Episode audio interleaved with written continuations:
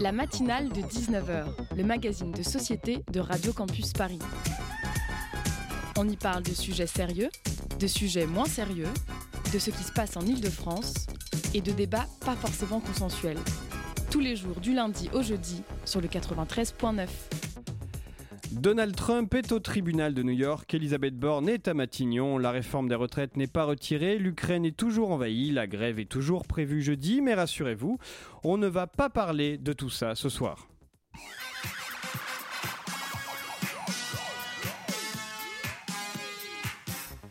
Bienvenue dans la matinale de ce mardi 4 avril 2023 où nous parlerons du festival Quartier Libre à l'université avec Fanny Sarkissian, déléguée territoriale vie étudiante à la FEF Paris. Nous parlerons également musique avec Gabriel qui nous présentera le rappeur Show et avec Suzanne qui nous présentera le chanteur Pierrot.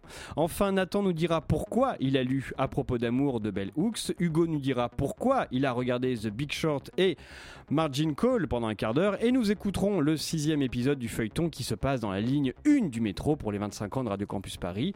Aujourd'hui, ce sera à Porte-Maillot. La matinale de 19h. Fanny Sarkissian, bonsoir. Vous êtes donc déléguée territoriale vie étudiante à la FEF Paris et nous allons parler du festival Quartier Libre à l'université. Alors avant tout, est-ce que vous pouvez nous rappeler ce que c'est que la FEV Oui, alors la FEV, c'est une asso qui a maintenant euh, plus de 30 ans. Notre objectif depuis le début, c'est vraiment d'engager les étudiants. Euh, on est là pour les accompagner en tant que bénévoles euh, dans différentes actions solidaires euh, et surtout à destination des quartiers défavorisés de Paris. cette année, on a près de 800 étudiants qui sont engagés à nos côtés. la plupart des actions qu'ils font, ça va être du mentorat. Alors le mentorat, qu'est-ce que c'est? En fait, c'est accompagner des enfants de la maternelle jusqu'au lycée qui sont en difficulté éducative. Donc en fait, nous, on va être là pour accompagner ces étudiants euh, et ils vont proposer des sorties, un accompagnement scolaire, éducatif, culturel, social euh, aux jeunes. Donc ça peut être tout simplement un petit peu de soutien scolaire, mais aussi euh, des sorties au musée, etc. donc voilà, on essaye de, mettre en place plein d'activités comme ça. Mais on a aussi d'autres programmes. on fait par exemple de la colocation solidaire directement pour les étudiants. et puis on met des actions en place sur l'environnement parce qu'on sait que c'est un sujet qui est vraiment euh, au cœur des problématiques étudiantes aujourd'hui. Donc on va faire euh, des ateliers de sensibilisation à destination des jeunes, euh, des distributions de produits alimentaires en vrac, et puis on va mettre en place des projets directement pour les étudiants. Donc au-delà des colocations solidaires, on a aussi un super tiers-lieu, donc un local à Porte de la Chapelle qui s'appelle Chez Fifi. il y a une super programmation du coup tous les jours de la semaine où les étudiants peuvent venir pour accéder à de la programmation sur la culture, euh, sur euh, euh, l'accès aux droits, etc. C'est quoi une colocation solidaire? Alors, une colocation solidaire, ou son petit nom, comme on l'appelle, CAPS, c'est le colocation à projet solidaire. En fait, on accueille 139 étudiants à Paris dans des colocations. Alors, ils sont soit logés dans des colocs directement en Crous, soit dans d'autres logements de bailleurs de Paris. Et en fait, le but de la FEV, c'est de leur proposer une vie de colocation, une expérience étudiante en fait euh, entre étudiants, mais surtout entre étudiants qui s'engagent. C'est-à-dire que euh, quand on vit dans la colocation avec la FEV, euh, on travaille 5 heures par semaine avec nous. alors il va y avoir du mentorat, donc on va accompagner un enfant individuellement, comme je disais tout à l'heure, mais on va aussi faire des actions solidaires en coloc, où en fait la colocation va monter son projet. Donc par exemple, dans le 13e, on a euh, euh, l'animation euh, d'un lieu de vie, d'un local en, pied de résidence. On fait aussi des ateliers scolaires directement pour des enfants qui en ont besoin, mais on fait d'autres projets aussi où on va créer des jeux. D'ailleurs, il y en aura au festival dont on va parler tout à l'heure. Euh, on, parlait de différentes activités euh, socioculturelles que les bénévoles de la FEF peuvent, faire avec euh, les enfants, les adolescents. J'imagine que c'est encadré. Comment, ça se passe en pratique? Alors en fait, il va y avoir soit l'accompagnement individuel, donc ça c'est ce que font les étudiants chaque semaine. Ils ont vraiment un jeune qui vont accompagner pendant toute l'année, et avec le jeune, ils vont vraiment construire une relation euh, et tout ça. Et en fonction des besoins et des envies des deux, euh, ils vont pouvoir euh, d'eux-mêmes choisir des sorties. donc aller faire un pique-nique dans un parc, aller visiter un musée, aller visiter une université par exemple pour apprendre un petit peu qu'est-ce que c'est. et du coup, nous ce qu'on fait, c'est qu'en fait on forme les étudiants, on les accompagne toute l'année pour leur apprendre bah, en fait comment on fait pour accompagner un jeune quelles sont les activités à Paris qu'on peut faire. On essaye beaucoup de bosser avec des assos aussi pour trouver des sorties gratuites et tout pour les binômes. et puis on fait aussi des sorties collectives. Donc là, pour le coup, bah, on leur envoie une petite invitation en leur disant bah, samedi prochain, on va pouvoir faire cette sortie. venez, ça va être super. venez avec l'enfant que vous accompagnez. et comme ça, on, on, se retrouve entre étudiants, entre jeunes, pour faire des sorties culturelles, sociales, etc. Et pour être bénévole à la FEV, il faut être étudiant. Ouais, c'est ça. Euh, le but vraiment de la FEV, en fait, c'est dans le titre, hein, c'est l'association euh, euh, de la Fondation des étudiants pour la ville. Donc effectivement, il faut juste être étudiant dans un établissement du supérieur. Pas forcément à Paris, Île-de-France, ça va très bien. du coup, il faut juste aller sur notre site internet, remplir un petit formulaire, et puis à ce moment-là, on vous contacte, on vous propose une réunion d'information pour vous expliquer concrètement comment ça se passe. et puis on vous accompagne toute l'année pour que vous soyez engagé à la FEV. Le samedi 15 avril, donc, il y aura le festival Quartier Libre à l'université. De quoi s'agit-il? Alors, pour revenir un petit peu en arrière avant de parler vraiment Revenons en arrière, oui. Revenons en arrière. On va expliquer un petit peu aussi ce que fait la FEV et pourquoi du coup ce, euh, ce, festival. Le but vraiment de la FEV, c'est de euh, déconstruire les barrières qu'il va y avoir entre euh, les étudiants et les quartiers défavorisés de la ville. Parce qu'on euh, on n'a pas tous la chance euh, d'envisager sereinement notre post-bac, d'avoir eu des parents qui, ou des tuteurs qui sont allés dans l'enseignement supérieur. Donc nous, notre objectif, c'est vraiment de démocratiser l'enseignement supérieur, de sensibiliser à qu'est-ce que c'est l'orientation. Euh, et pour ça, on fait plein euh, d'activités, dont, du coup, on revient dans le sujet, euh, ce fameux festival. Donc ce festival, très concrètement, je parlais de casser les barrières entre l'enseignement supérieur et les quartiers défavorisés. Bah, là, en fait, on casse le mur du campus. L'objectif, c'est vraiment de faire une porte ouverte, un festival dans le campus qui est vraiment tout public pour toutes les personnes. Et donc, bah, on encourage fortement les étudiants à venir visiter euh, le campus, mais aussi euh, venir avec leurs petits frères, leurs petites sœurs, euh, leurs parents, leurs potes, pour vraiment découvrir le campus de Sorbonne Université, du coup, où a lieu le, festival. Il a lieu à. alors, c'est quelle partie du, de l'université? Alors, samedi, on sera au campus de Clignancourt donc de Sorbonne Université, euh, qui se situe du coup euh, dans le 18e arrondissement, aux deux rues Francis de Croisset. Euh, c'est vraiment un lieu où cette université, ce campus, il est en plein milieu d'un quartier où il y a plein de jeunes qui habitent là-bas, mais qui n'ont pas l'occasion, la chance, l'opportunité, la projection d'aller à l'université. Donc le but, c'est vraiment de pouvoir s'ouvrir en fait sur le quartier et de faire venir tout le monde sur, sur le campus. Euh, qu'est-ce qu'il y aura comme euh, animations qui sont prévues? Alors, les animations, on a un petit peu de tout. Euh, l'objectif, c'est que ce soit des ateliers à destination de tous les âges. Donc par exemple pour les plus jeunes, on va avoir des activités comme de la jonglerie, des tours de magie, de l'éducation aux médias. mais on a aussi d'autres ateliers pour les ados, les étudiants bien sûr, et les adultes. Euh, par exemple, sur la thématique des médias et du numérique, il y aura des formations, de la sensibilisation à comment on fait du photomontage. Il y aura une table ronde sur le langage. Il y aura de l'initiation à la radio. D'ailleurs, euh, je vous en parle depuis une. Euh, il y aura aussi des DIY, décorer son tote bag, faire des cartes, des ateliers d'environnement, sensibilisation au zéro déchet. Il y aura un vélo smoothie pour se faire des smoothies frais un vélo smoothie, c'est quoi? C'est-à-dire on pédale et puis il y a un smoothie qui sort Exactement, il y a un smoothie qui est raccroché du coup euh, le moteur euh, au pédale et en fait on met les fruits qu'on veut au pédale et hop on a un smoothie frais. Euh, donc c'est vraiment super bon. et puis aussi pour tous les âges, il y aura plein de sports. on a prévu de la muscu, du futsal, du tir à l'arc, de l'escalade, du crossfit. Normalement il y en a pour tous les publics. et puis bien sûr le principal objectif c'est quand même de visiter l'université. Donc il y aura des excursions dans les bibliothèques, des avec toutes les actions de l'université. Et puis il y aura aussi des tables rondes sur l'orientation pour parler concrètement ben, qu'est-ce qu'on fait à l'université? Et le, festival, donc euh, Quartier Libre à l'université, il existe depuis quelques années? Ouais, c'est ça. Euh, la dernière euh, édition euh, remonte du coup à 2014 et là depuis l'année dernière on a relancé le projet parce qu'on du coup on est en partenariat avec Sorbonne Université. donc c'est pour ça que la FEV, la cité éducative du 18e arrondissement et Sorbonne Université se mettent autour de la table pour créer ce festival. Donc là c'est la deuxième édition depuis la recréation on va dire. si, mettons, je suis un étudiant lambda, quel, intérêt j'ai à venir à ce festival?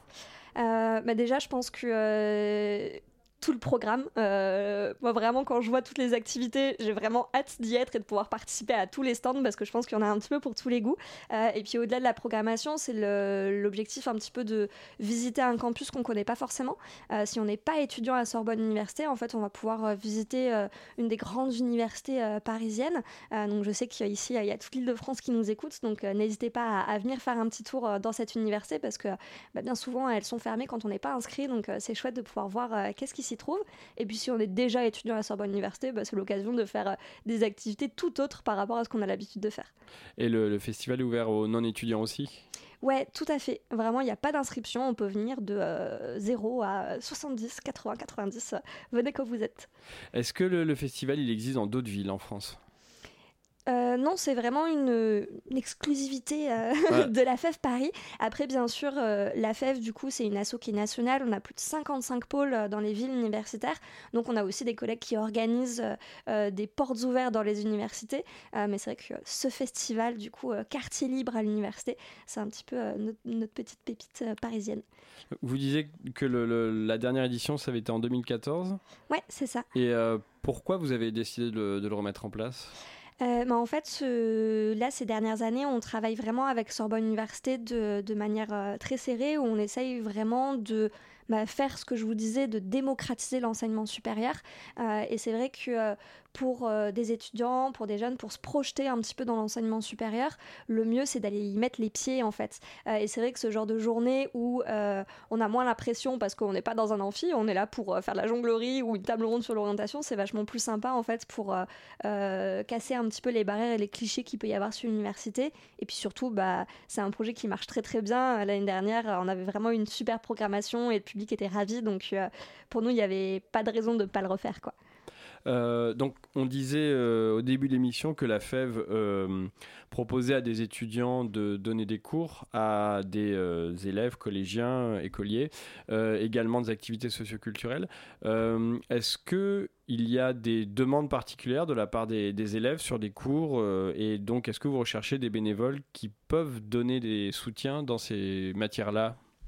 Alors, le principe du, mentorat, donc ça va effectivement être autour de la scolarité, mais c'est vraiment autour. C'est-à-dire que oui, si le jeune le demande, on peut faire un petit peu de l'aide aux devoirs, mais nous, le principe, c'est vraiment plutôt de regarder euh, comment est-ce qu'on s'organise à l'école de manière générale, comment est-ce qu'on euh, donne un petit peu plus envie à un jeune de à décrocher, en fait. Euh, par exemple, si on a un cours d'histoire à faire réviser, bah, au lieu de l'étudier studieusement, ben, on va faire une sortie pour faire des, petits, des petits liens, aller au ciné, voir des pièces de théâtre et tout ça.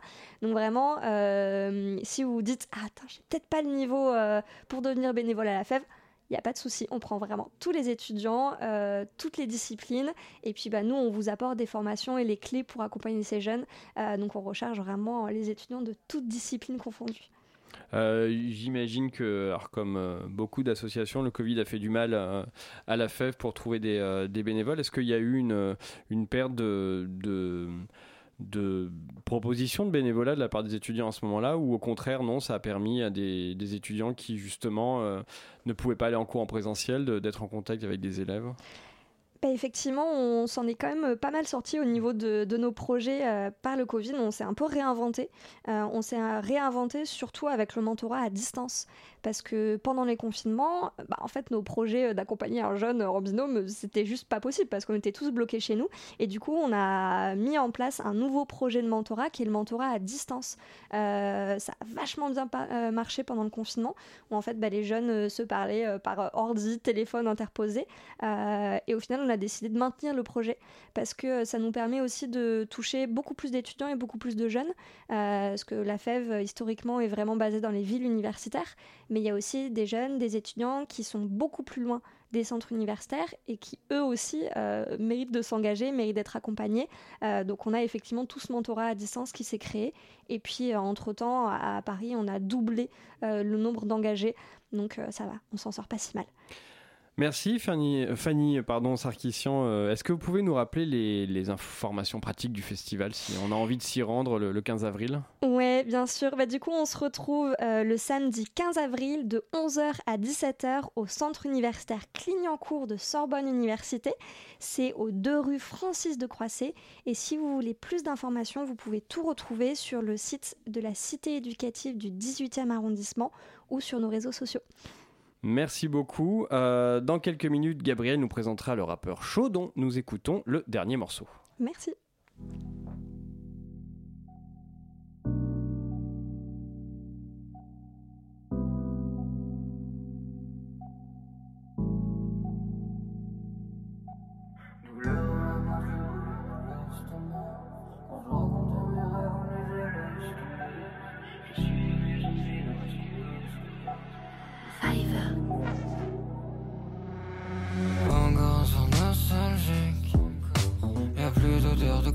De mes doigts.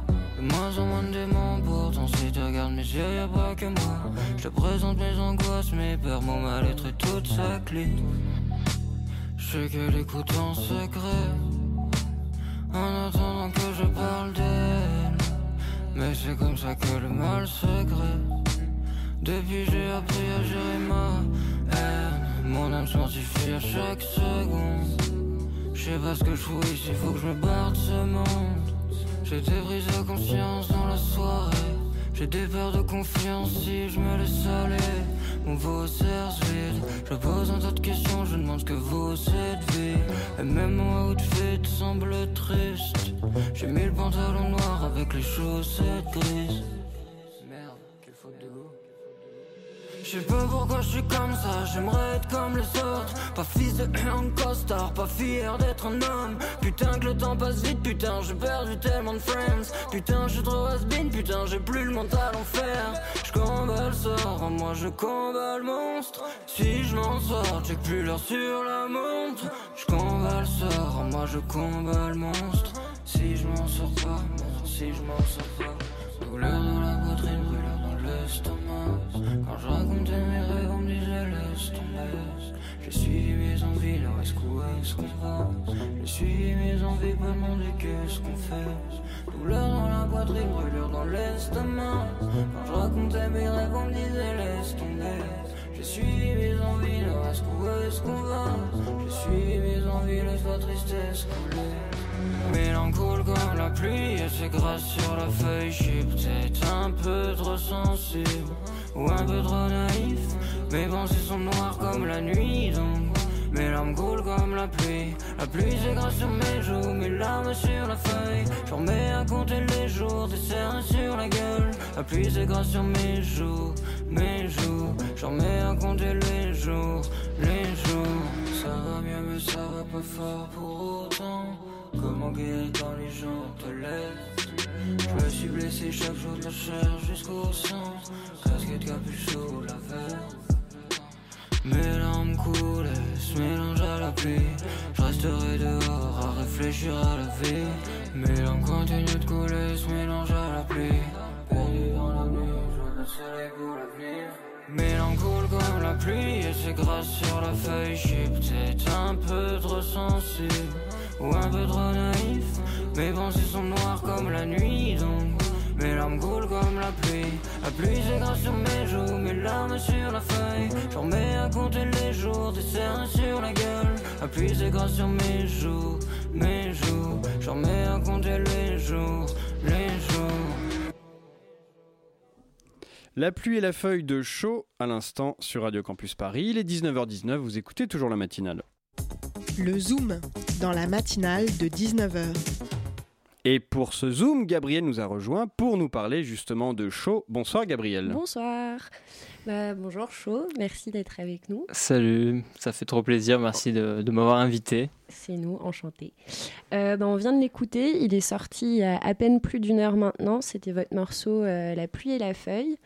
Euh, j'ai pu lire que c'était un peu différent par rapport à ce que vous faisiez habituellement. Est-ce que vous pouvez nous parler un peu de ce morceau qui vient de sortir, nous en dire un peu plus? Ouais, complètement. Alors en termes de, paroles, de lyrics, ça reste dans la continuité de, de ce que je fais, donc euh, c'est-à-dire quelque chose d'assez euh, assez nostalgique, assez triste au final. mais ça va changer plus au niveau de la musique, au niveau des sonorités. petit à petit, je tends sur quelque chose d'un petit peu plus chanté. J'ai vraiment commencé la musique en faisant du rap pur, vraiment du, freestyle en fait comme beaucoup de gens, euh, je pense, euh, ont commencé aussi. Euh, et petit à petit, j'essaye de développer quelque chose en, jouant beaucoup avec les sonorités, notamment avec, avec l'autotune que j'essaye d'utiliser à bon escient et aussi avec, avec une, une, diction un peu différente, un peu ce qu'on appelle du mumble rap, c'est-à-dire articuler un petit peu moins, ce qui va forcer les gens aussi à un peu plus tendre l'oreille pour vraiment essayer de capter ce que je dis et vraiment écouter attentivement pour réussir à comprendre ce que je dis et, pas juste euh, entendre de son passé et comprendre les paroles tout de suite. Quoi. Ça demande vraiment un, effort euh, et c'est vers là que je tends euh, actuellement. Quoi. D'accord. Justement, à la fin de l'année 2021, sortez votre premier EP. Comment votre travail il a, il a évolué depuis? Est-ce que plus largement, vous pouvez nous parler un peu de votre parcours? Comment vous avez commencé? Comment ça s'est construit bah, j'ai commencé, euh, j'ai commencé il y a quelques années maintenant, euh, quand j'étais au lycée, hein, tout simplement. Euh, j'écoutais énormément de musique. Enfin, je suis vraiment un gros gros fan de musique, surtout de rap, mais aussi pas mal de, de variétés françaises. Et j'ai commencé à faire du son parce que bah, je voulais faire un petit peu comme les gens que j'écoutais, quoi, hein, tout simplement. Et au début, je, recopiais un petit peu ce qui, ce qui se faisait et je faisais un petit peu ce que j'aimais aussi. Euh, et, petit à petit, ça a évolué. Euh, et j'ai voulu me professionnaliser un petit peu plus au bout de 4-5 ans. Parce qu'au début, c'était vraiment des maquettes faites avec un petit micro dans ma chambre.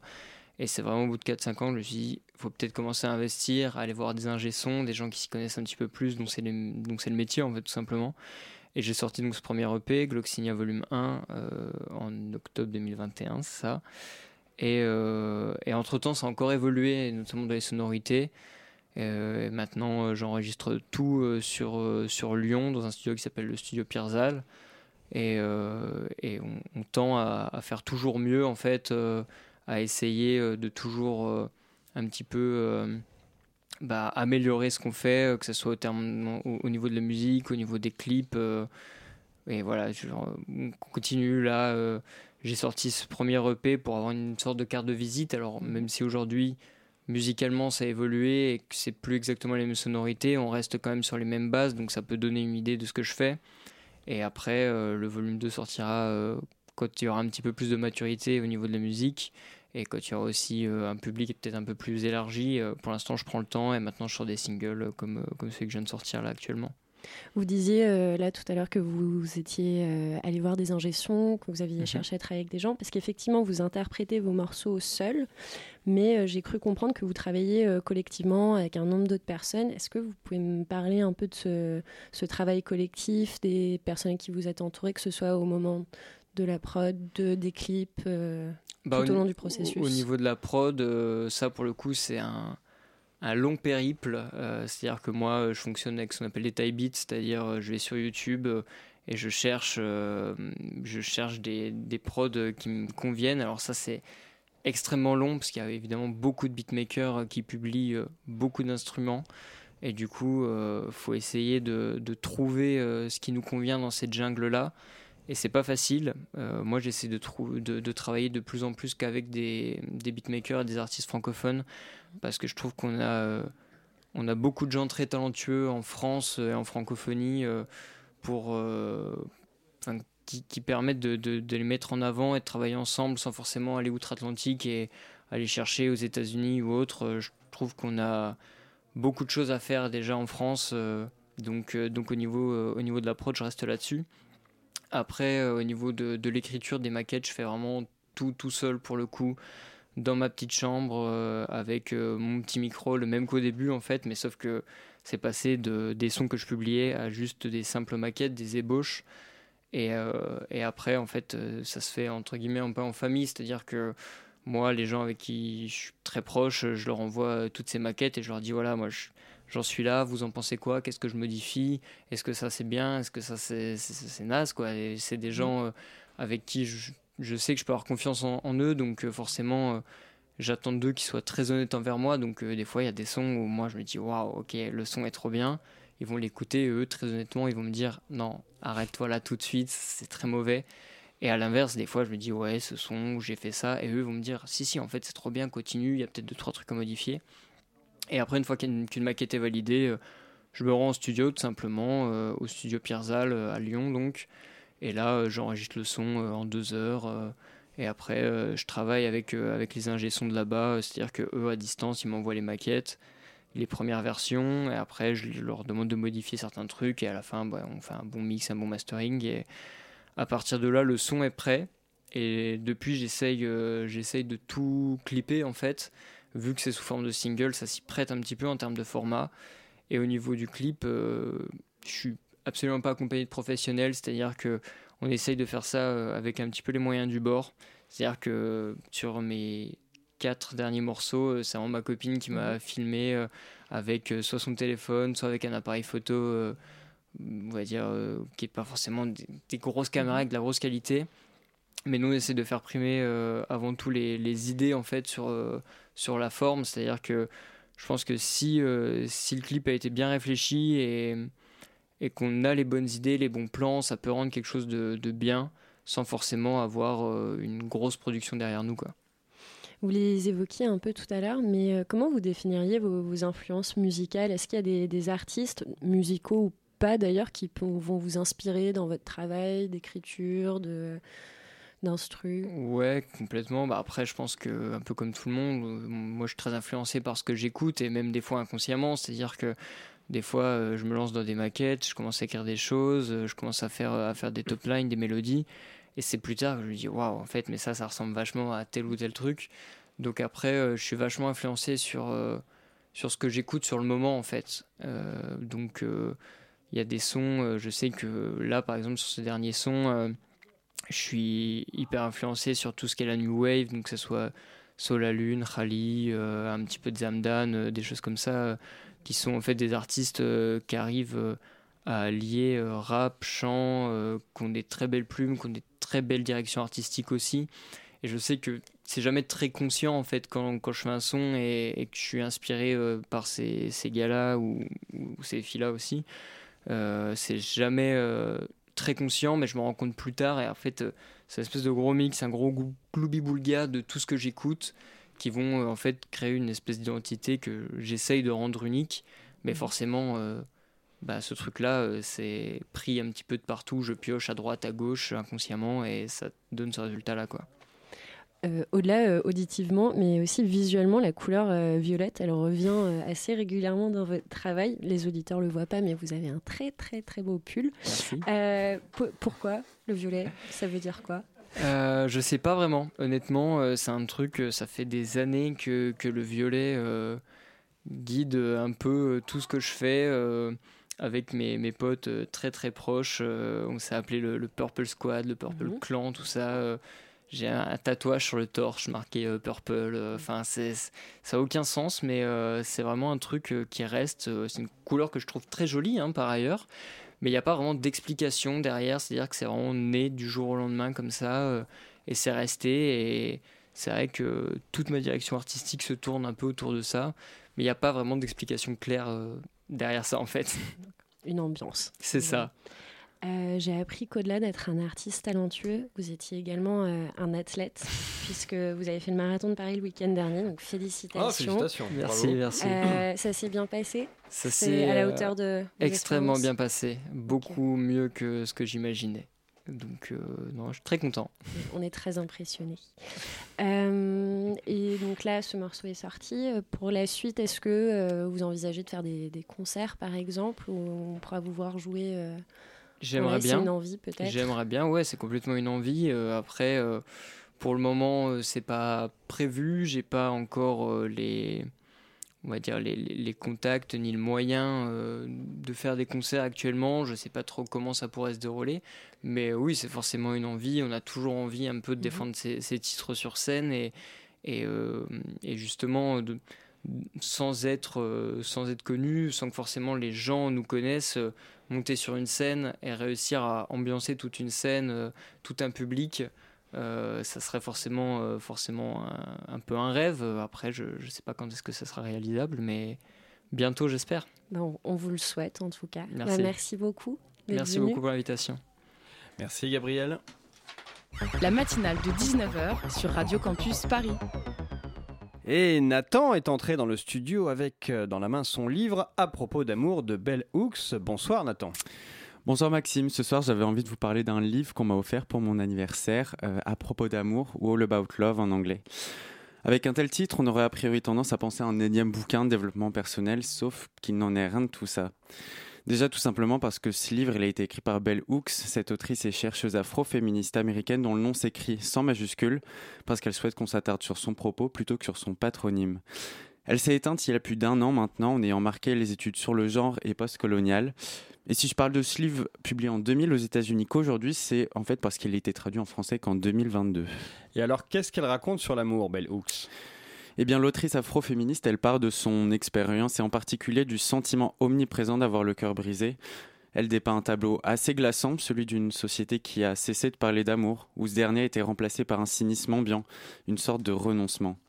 Bellux, elle paraphrase Harold Kushner qui dit J'ai peur que nous soyons en train d'élever une génération de jeunes qui grandiront en ayant peur d'aimer, peur de se donner complètement à une autre personne, parce qu'ils auront vu à quel point ça fait mal de prendre le risque d'aimer lorsque ça fonctionne pas. J'ai peur qu'ils grandissent en recherchant une intimité sans prise de risque, un plaisir sans véritable investissement affectif. Et c'est vrai qu'en y réfléchissant, j'ai des fois l'impression qu'on porte un peu toutes et tous ce masque du cynisme qui nous protège du risque de souffrir, autant qu'il nous éloigne de la possibilité d'aimer et d'être aimé. En réaction, Bellux, elle, elle réaffirme le pouvoir transformateur de l'amour, c'est comme ça qu'elle l'appelle, et le considère non pas en tant que sentiment, mais bien comme un acte. Il s'agit ici de se défaire de cette idée commune selon laquelle on tombe amoureux ou que des actes de violence puissent se faire au nom de l'amour. En bref, abandonner l'idée qu'on ne contrôle pas ses sentiments.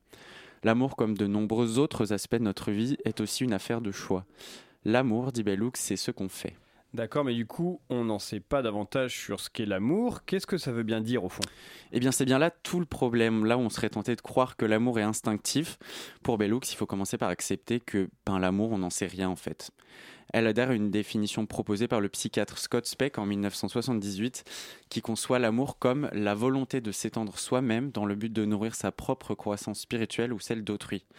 Cette définition, permet de se détacher de la confusion entre ce que Bellux elle appelle catexis et l'amour. Alors pour mieux comprendre ce que catexis veut dire, elle écrit quand on est attiré par quelqu'un, on catecte la personne, c'est-à-dire qu'on investit en elle des sentiments ou des émotions. Cette distinction, elle nous amène à relire notre passé, nos relations avec les membres de notre famille, nos amis, nos relations amoureuses. Et ce processus, il peut parfois s'avérer douloureux car on est dès lors amené à devoir reconnaître qu'on a pu grandir dans des familles dysfonctionnelles ou que ce qu'on a pu projeter sur certaines personnes et inversement n'était pas de l'amour. Je pense qu'on est nombreux, nombreuses à aller vers des personnes qui, en dépit de l'affection qu'elles nous portent, peuvent parfois nous rabaisser, nous faire douter de notre propre valeur, nous faire porter le poids de leurs propres blessures, qu'on tente tant bien que mal de refermer. Sauf qu'on ne peut pas les sauver quand bien même on prétend les aimer. Face à ce type de schéma, je pense souvent à cette phrase du professeur de littérature dans le livre adapté au cinéma Le Monde de Charlie certaines personnes n'acceptent que l'amour qu'elles pensent mériter. J'ai souvent répété cette phrase autour de moi parce que je suis intimement convaincu qu'une grande partie de la souffrance à laquelle on est confronté provient des blessures qu'on porte en nous et de cet amour pour soi qui parfois nous fait tant défaut. Et s'il peut sembler difficile de le reconnaître, ben elle, elle écrit paradoxalement qu'affronter ce manque d'amour permet en réalité de guérir. Alors, une des clés pour s'entourer davantage d'amour dans sa vie, ce serait de s'aimer davantage? C'est le point de départ. J'ai l'impression que ce truc de l'amour pour soi, il est à tort souvent perçu comme une forme de narcissisme. Sauf que c'est bien en s'estimant soi en tout premier lieu qu'on saura ensuite donner de l'amour sans retour, différencier la bienveillance de la maltraitance et accepter l'amour que nous donnent les autres. Comme le dit si bien Bellux, lorsqu'on brille de mille feux, on attire les autres à soi autant qu'on est attiré par d'autres porteurs et porteuses de lumière. Alors bien sûr, je ne prétends pas qu'on puisse faire tout ça en un jour. Aimer comme tous les autres aspects de notre vie, ça s'apprend. Et pour aimer, il faut donc commencer par se connaître. Ce que je veux dire par là, c'est qu'on ne peut pas reprocher aux autres de nous blesser si on n'a pas enlevé le masque, si on ne s'est pas exposé dans nos vulnérabilités et dans notre authenticité. Il y a ce poète, euh, Lucas Clavel, que je suis sur Instagram et qui en parle avec une sensibilité que je trouve déroutante. Il se demande justement, en refusant d'être sincère, est-ce qu'on ne condamne pas celui ou celle qu'on aime à tomber amoureux ou amoureuse d'un mensonge? N'est-ce pas injuste de lui reprocher de ne pas s'attacher à quelqu'un qu'on ne lui a jamais présenté? Tout commence avec soi. Et si cette perspective peut sembler vertigineuse, je la trouve aussi excitante. Alors oui, les obstacles sont nombreux. On vit dans un monde où le capitalisme et le patriarcat nous empêchent d'accéder à l'amour et tentent de nous en détourner en nous instillant de la peur à la place. On vit dans un monde dépourvu d'amour où on ne nous apprend pas à aimer, où l'on peut parfois s'y sentir très seul. Je sais.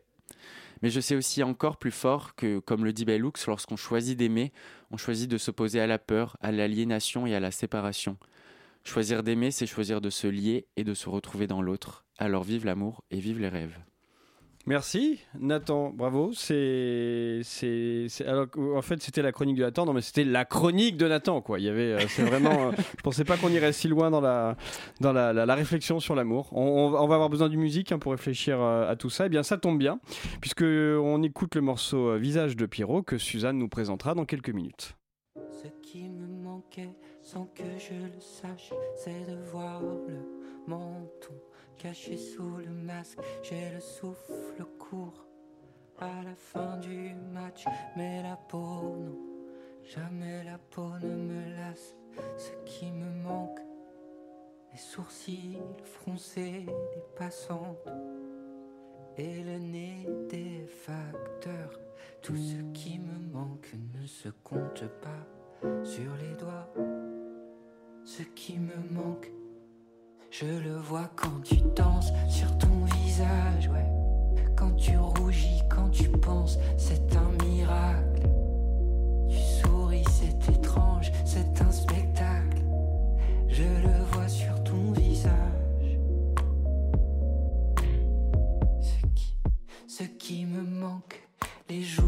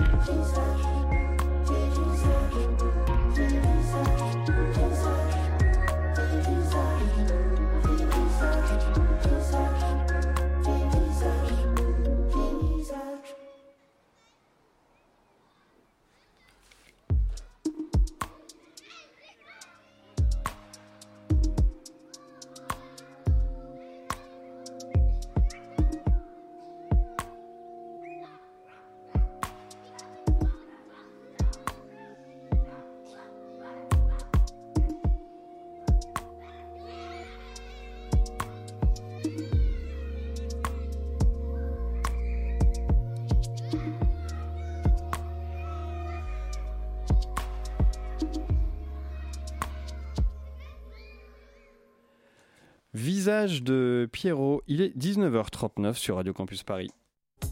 Le Zoom, dans la matinale de 19h. Deuxième Zoom, puisque nous accueillons euh, Suzanne qui nous présente Pierrot, justement. Bonsoir Suzanne. Bonsoir Maxime. Alors euh, Pierrot, merci d'être là et bien, bienvenue au bon retour à Radio Campus Paris, si j'ai bien compris. Oui, parce que j'ai animé une émission ici. On n'a fait qu'un épisode. On a fait un seul épisode après. Euh, je crois que la, direction a dit non, ça, ne va pas le faire. C'était quoi comme émission euh, C'était euh, une émission qui s'appelait Karl Popper's Show C'était il, y a quelques années maintenant et c'était c'était vraiment très, très expérimental. Trop peut-être pour, pour avoir sa place sur Radio Campus Paris. Ça donne envie d'écouter quand même. ça, doit, ça doit se trouver sur le, sur le web. Bah, en tout cas, merci d'être là euh, ce soir en tant que Pierrot. Euh, donc vous êtes euh, musicien, vous avez fondé avec deux autres personnes, si je ne me trompe pas, Blandine Kiel et Arthur Navellou, le groupe Catastrophe en 2016. Ouais. C'est ça. Et donc aujourd'hui, à peu près six ans après, vous commencez un projet en solitaire. C'est ça. donc voilà, sous le nom de Pierrot. Vous avez d'abord présenté au monde euh, deux singles. Il y a eu Sans leçon et Ulysse. Et là, tout récemment, vous avez publié un EP de cinq titres euh, qui s'appelle YOLO. Ouais. Et euh, que vous décrivez aussi comme un album visuel. On pourra en reparler. Oui, ouais. tout à fait. ben, peut-être juste pour commencer, est-ce que vous voulez nous raconter un peu le, la, la création, en fait, d'où vient ce, ce, désir de faire un projet solo? Est-ce que ça ça date d'il y a longtemps? Est-ce que c'est aussi nourri de ce que vous avez fait avec Catastrophe? Est-ce qu'il y a des choses que vous ne pouviez pas faire avec eux que vous aviez bah, besoin de faire? Je dirais que, en fait, euh, faire un projet seul, ça me permet surtout d'avoir un autre rythme par rapport au groupe, où euh, dans un groupe, on est souvent euh, obligé d'attendre. Il, faut, il faut créer un rythme commun quand on est euh, plusieurs dans un groupe, il faut trouver une horloge commune pour travailler, tout ça. Et à un moment, euh, j'ai ressenti le besoin de d'avoir euh, un rythme qui m'appartienne, où je puisse créer et publier des choses quand je le souhaitais, de manière un peu libre, sans, sans, sans, sans, attendre. En fait, je dirais c'est ça que j'aime chez, dans ce que je fais avec Pierrot, c'est que je peux écrire une chanson et la, publier le lendemain sur Instagram. Euh, il y a une sorte de fluidité et de flux comme ça de créativité que j'aime bien. Super. Et est-ce que vous sentez que cette, euh, ce, rythme différent en fait dans le processus créatif va donner lieu aussi à, d'autres choses? Est-ce que comment vous décriveriez ce que vous faites là euh, bah. de manière plus spontanée peut-être? Mmh, Bah oui, oui, c'est en fait par rapport au groupe, c'est sûr que c'est très différent comme processus créatif quoi et et euh, ce que ce que j'aime moi en fait c'est euh, euh, je sais pas si vous, vous connaissez est-ce que est-ce que vous connaissez Daniel Johnston? C'est un, un, artiste américain un, song, un de lofi non. et en fait ce qu'il faisait il travaillait chez McDonald's et tu connais?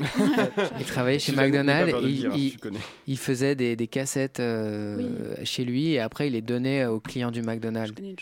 Et, et je m'identifie beaucoup à ce personnage parce que c'est ce que j'essaye de faire avec Pierrot. Euh, j'essaye de.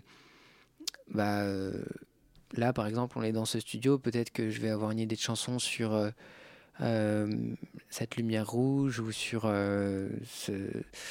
n'importe quoi. Et en fait, je vais pouvoir, euh, par les réseaux sociaux, bah, la donner aux gens assez facilement, en fait.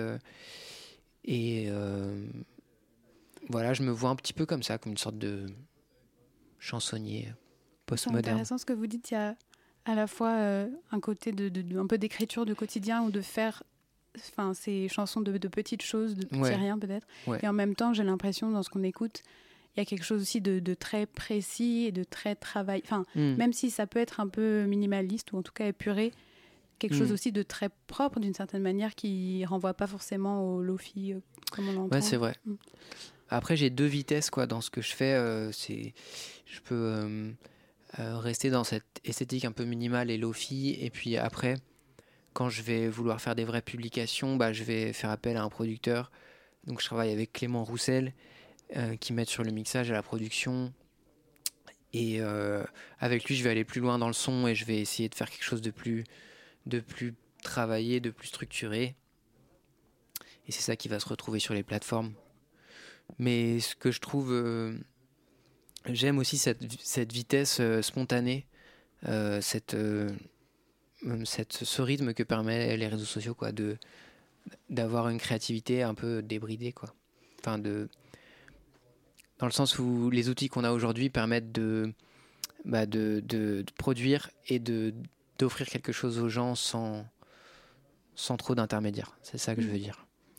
Donc si je comprends bien, le projet Pierrot, c'est au moins euh, enfin aussi important tout ce qui se passe sur les réseaux que ce qui est publié de manière plus euh, institutionnelle. Ouais, tout à mm. fait, ouais. Enfin, c'est ce que je trouve aussi intéressant dans le projet. Euh.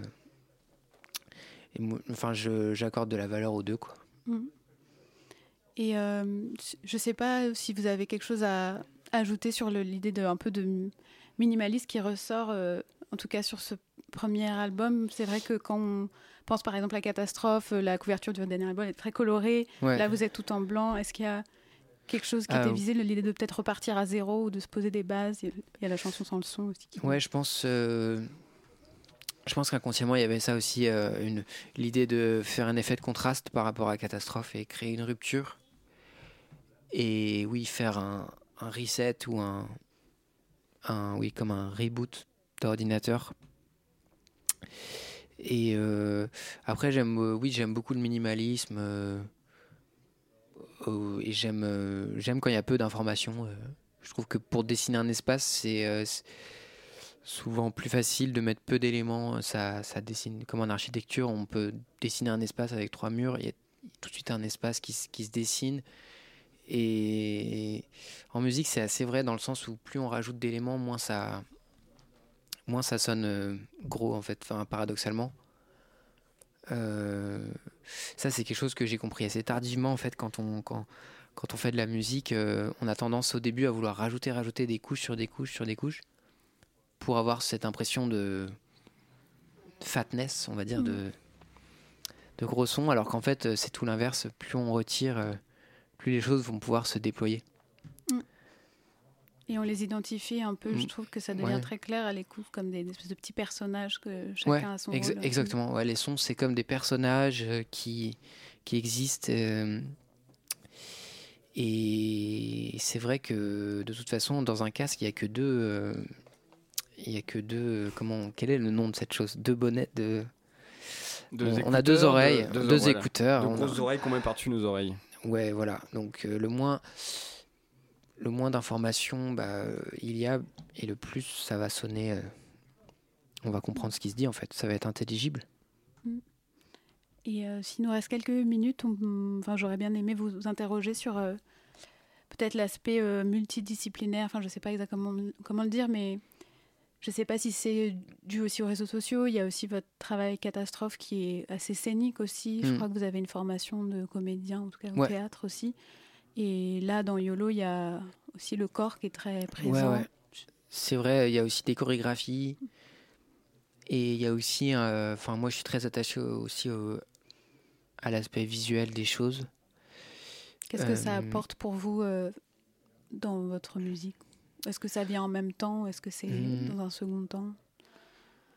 Bah, Je pense que, que j'aime bien raisonner en termes visuels pour évoquer la musique. En tout cas, euh, euh, je pense que dans ma manière de travailler, bah, je, fonctionne aussi, je procède beaucoup par image aussi. Et surtout, euh, je suis fan de, culture visuelle, d'image, de... mais qui ne l'est pas dans notre monde où les images règnent. Donc, euh, donc je passe mon temps à faire des captures d'écran sur mon téléphone de, de, choses qui me frappent, que j'aime bien. et à prendre des photos aussi avec mon téléphone, des images que j'aime bien. Par exemple, j'étais à la maison de la radio tout à l'heure et je trouvais que l'architecture est incroyable de cet endroit, donc euh, j'ai pris des photos dans mon téléphone. Bah, je vous remercie beaucoup. C'est merci déjà à vous, merci. C'est une émission assez chargée, mais matinale. Peut-être à une prochaine fois en live. Merci, euh, merci Suzanne. La matinale de 19h, le magazine de société de Radio Campus Paris.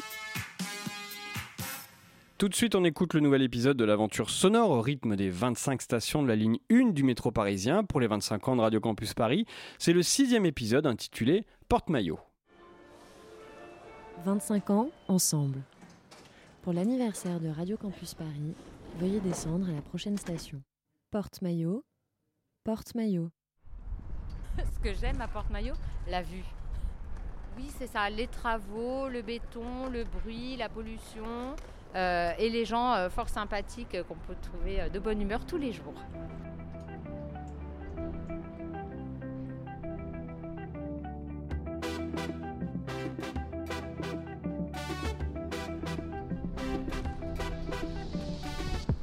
Bonjour, excusez-moi, très important, pourquoi vous portez pas de maillot?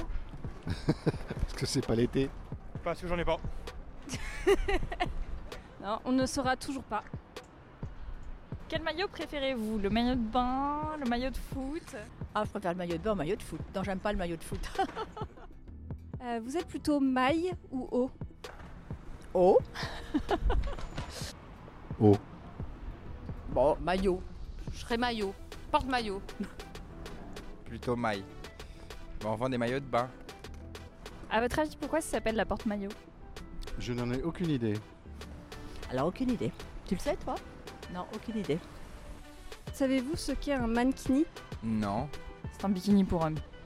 Est-ce que vous êtes prêt à mettre un mankini pour porte-maillot? Pourquoi pas? Oui, je, je suis curieuse de voir ça. Non.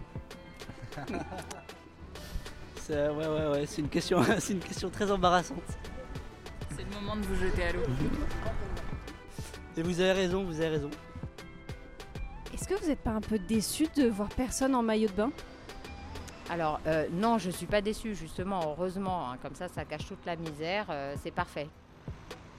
Vous connaissez NASA, le chanteur? NASA, ah oui, sûrement. Enfin, euh, il chante des trucs sur la Lune ou. euh, Il chante mouiller le maillot. On le cherche en fait. Je sais pas si vous l'avez vu. Non, on l'a pas vu, nous. Vous posez des drôles de questions quand même. Voilà, c'était l'épisode Porte-Maillot des 25 stations de la ligne 1. Contrairement à certaines institutions financières américaines, il n'a jamais été en faillite, sauf à l'été 2016 après le Spring Break de Mont-de-Marsan. C'est Hugo Leroy. Bonsoir Maxime, bonsoir à toutes et à tous. Euh, bah, j'ai un micro, oui, c'est bon. Bonsoir Maxime, bonsoir à toutes et à tous. Vous le sentez ce petit parfum en ce moment-là Non Même si- Mais si, ce parfum de crise financière mondiale qui plane dans l'air. Ah, ça nous avait manqué, putain. Un peu de contexte pour pas de contexte pardon pour pas que vous soyez perdus la Silicon Valley Bank 16e banque américaine a fait faillite il y a quelques semaines après la dé- dégradation de son portefeuille obligataire s'en est suivi une vague de panique sur les marchés financiers qui a notamment provoqué la chute de l'emblématique Crédit Suisse forcé au rachat par UBS. Bon, même si la situation semble s'être calmée depuis, ça rappelle quelque chose, non? Mais si, l'année 2008, la crise des subprimes. Non, toujours pas Et ben moi, ça m'a donné envie de parler de deux films qui racontent très bien ce qui s'est passé il y a 15 ans. J'ai nommé The Big Short et Margin Call. Et on commence avec The Big Short. Qu'on traduit en québécois par le, le, gros le- short. le gros short, Le gros, short, le gros court, peut-être. Le gros short. Exactement. Oui, et oui. Sorti en 2015 et réalisé par l'excellent Adam McKay, nous raconte comment le marché immobilier américain s'est effondré en 2008 et comment certaines personnes en ont profité. Bon, pour vous donner un peu les coulisses de la préparation de cette chronique, j'avais écrit une première version dans laquelle, à ce moment-là, je devais vous expliquer en détail les tenants et les aboutissants de la crise économique mondiale de 2008. Et c'est seulement après avoir fini que je me suis rendu compte qu'une chronique de 26 minutes, ça ferait plaisir à personne. Et surtout pas à Marie Leroy, notre coordinatrice. On la salue. Du coup, j'ai opté pour la version plus allégée, une sorte de, de coca light hein, en chronique. Je vais donc juste vous dire que la crise économique de 2008, c'est très simple. C'est des banques qui ont compris qu'elles pouvaient se faire des couilles en or sur le dos des Américains précaires qui voulaient prendre un crédit pour s'acheter une maison. Et quand elles se sont rendues compte que ce mode de fonctionnement, hein, bah, ça allait les mener à la faillite, bah, la plupart, ils étaient, ils étaient déjà en faillite. Le tout a provoqué un glissement de terrain catastrophique où 8 millions de personnes ont perdu leur emploi, 6 millions de personnes ont perdu leur maison, et ça c'était seulement aux États-Unis. Bon, maintenant qu'on a un bac plus 5 en économie, on peut peut-être parler du film. Ouais, ouais, pas de souci, Maxime. Si j'ai réussi à vous expliquer la crise de 2008 avec, avec tant de précision, pardon, c'est bien grâce à The Big Short. Pour la petite histoire, quand j'ai vu ce film pour la première fois, j'avais 17 ans et donc bien moins d'appétit pour le savoir financier et économique que maintenant. Je suis donc sorti en de, en milieu de parce que je bitais rien et j'ai mis ce film dans la catégorie nul de mon cerveau. Je l'ai revu quelques années et quelques neurones en plus plus tard et bien m'en a pris car j'ai adoré finalement. C'est une plongée très instructive dans l'univers de la banque et du trading, habituellement très opaque, ce milieu, hein, euh, toujours très opaque, couplé à une enquête menée par les personnages principaux pour savoir si cette crise va réellement arriver. Car oui, il y avait pas mal d'indicateurs visibles que la bulle spéculative immobilière allait, allait, allait éclater, c'est dur, pour savoir Pff, je me suis Allez, perdu. éclater. Oh là là, allez éclater. Et le pire, c'est que oui. beaucoup de gens à Wall Street savaient. Ils ont juste choisi de ne rien dire par peur de gâcher la fête. Certains, en les voyant, ont décidé de parier des millions de dollars sur le fait que la crise de 2008 aurait lieu. Ça s'appelle shorter le marché immobilier, donc on parie sur le fait qu'une action ira à la baisse, et c'est ce qui est compté ici. Stop it. Stop. What? You have any idea what you just did? Oh, come on, we just made the deal of our lifetimes. We should celebrate. You just bet against the American economy. Fuck yeah, we did. Yeah. Fuck yeah. Which means. Oh. Which means, if we're right, if we're right, people lose homes, people lose jobs, people lose retirement savings, people lose pensions. You know what I hate about fucking banking? It reduces people to numbers. Here's a number. Every 1% unemployment goes up, 40,000 people die. Did you know that? No. Did you know that? No, I didn't know that. We were just excited. Just don't fucking dance.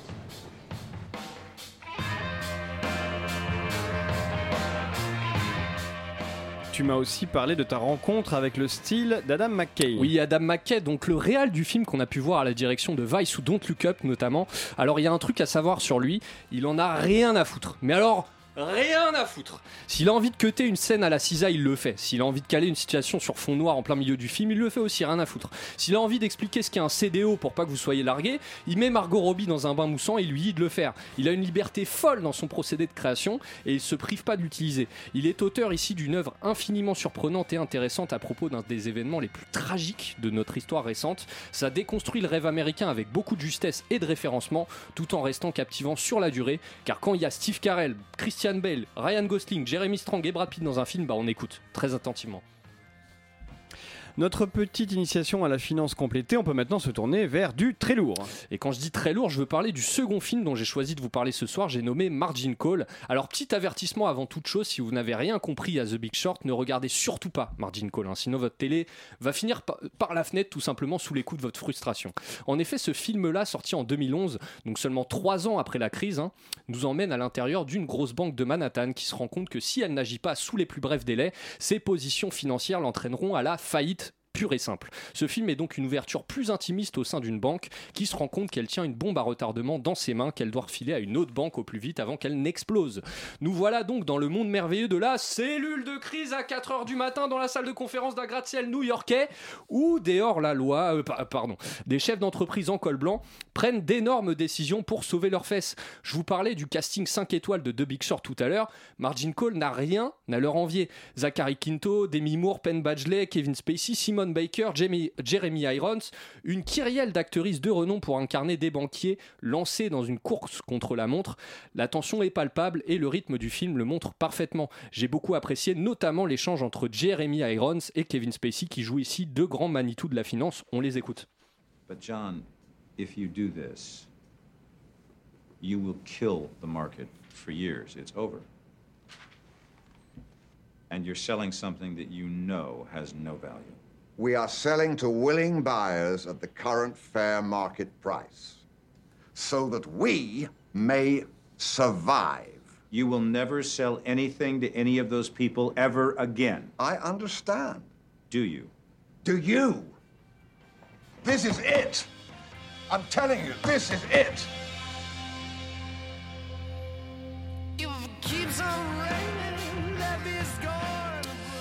Alors malheureusement j'ai plus trop de temps et du coup ça me laisse juste l'occasion de, vous dire, de vous conseiller de regarder The Big Short, regarder Margin Call afin de vous rendre compte dans quelle mascarade nous vivons tous, celle où l'argent est roi et où c'est pas prêt de s'arrêter. Vraiment c'est deux œuvres très importantes parce qu'elles montrent que les banques en fait n'en ont rien à foutre de faire faillite parce qu'elles savent qu'elles seront sauvées par le gouvernement parce qu'elles sont indispensables. Merci beaucoup Hugo pour cette euh, chronique engagée. 20h euh, approche. Je suis engagé ou quoi là? Ouais, là t'es engagé, tu peux rester. 20h approche à grands pas, c'est la fin de la matinale. Merci de nous avoir écoutés. Nous avons parlé du festival Quartier Libre avec Fanny Sarkissian de la Fève. Nous avons reçu le rappeur Chaud et le chanteur Pierrot. Merci à Gabriel, Suzanne, Nathan, Hugo qui ont fait cette émission. Merci au collectif 25 ans ensemble. Merci à Clément à la réalisation et au formidable Marie-Alexandre à la coordination. Tout de suite, c'est la demi-heure avec Pitoum. De, de, quoi il va être question? Vas-y, t'as 10 secondes. Oh, bah on va parler de la situation en France, cette magnifique démocratie. Non, je déconne. Super, merci. on aura un prof de droit constite. Génial. La matinale revient demain à 19h, présentée par Elfie. D'ici là, passez une soirée convenable.